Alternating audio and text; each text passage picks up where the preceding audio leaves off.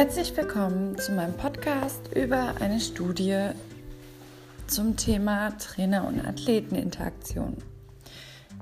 Ich habe mir einen Artikel ausgesucht, The Coach-Athlete Relationship in Strength and Conditioning, High Performance Athletes Perceptions. Darüber geht es in der Studie darum, wie die Sportler die Wahrnehmung ihrer Trainer-Athleten-Beziehung wahrgenommen haben.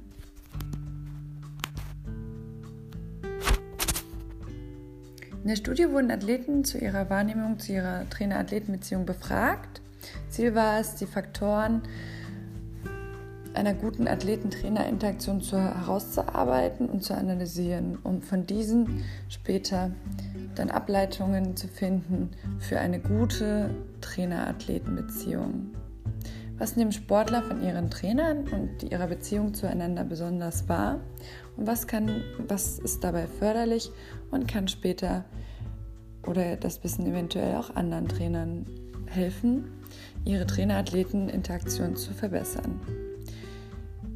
In der Studie wurden zwölf Hochleistungssportler mithilfe von Interviews befragt. Teilnehmer waren alle über 18 Jahre alt. Das Leistungsniveau war relativ unterschiedlich. Die, einige Sportler waren erfolgreich auf Landesebene, aber es waren auch Sportler mit Olympiamedaillen dabei. Die Athleten kamen aus verschiedenen sportlichen Bereichen, wie zum Beispiel Wrestling, Triathlon, Rudern, Rugby und Eishockey.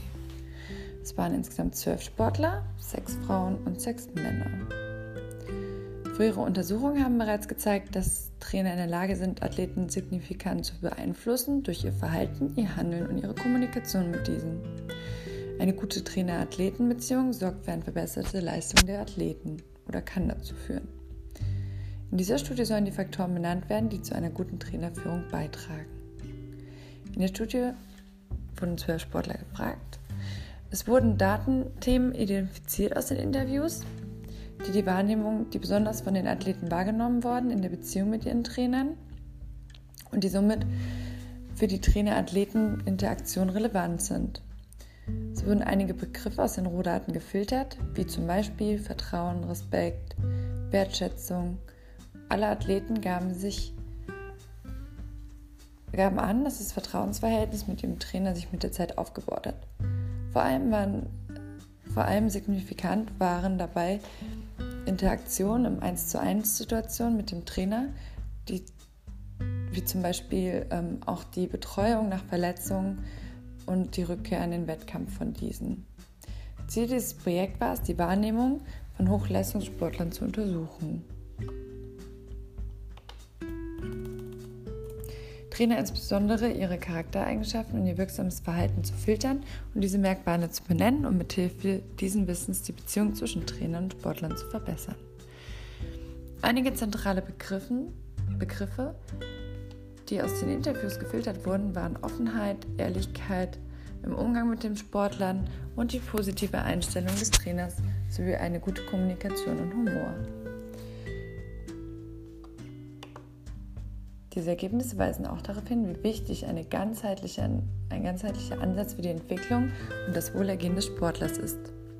Auch das Interesse des Trainers für den Sportler und sein Privatleben war in, laut diesen Interviews sehr förderlich für eine gute Beziehung zwischen Sportlern und Trainern und hat die Leistung verbessert, beziehungsweise die Zusammenarbeit dieser beiden.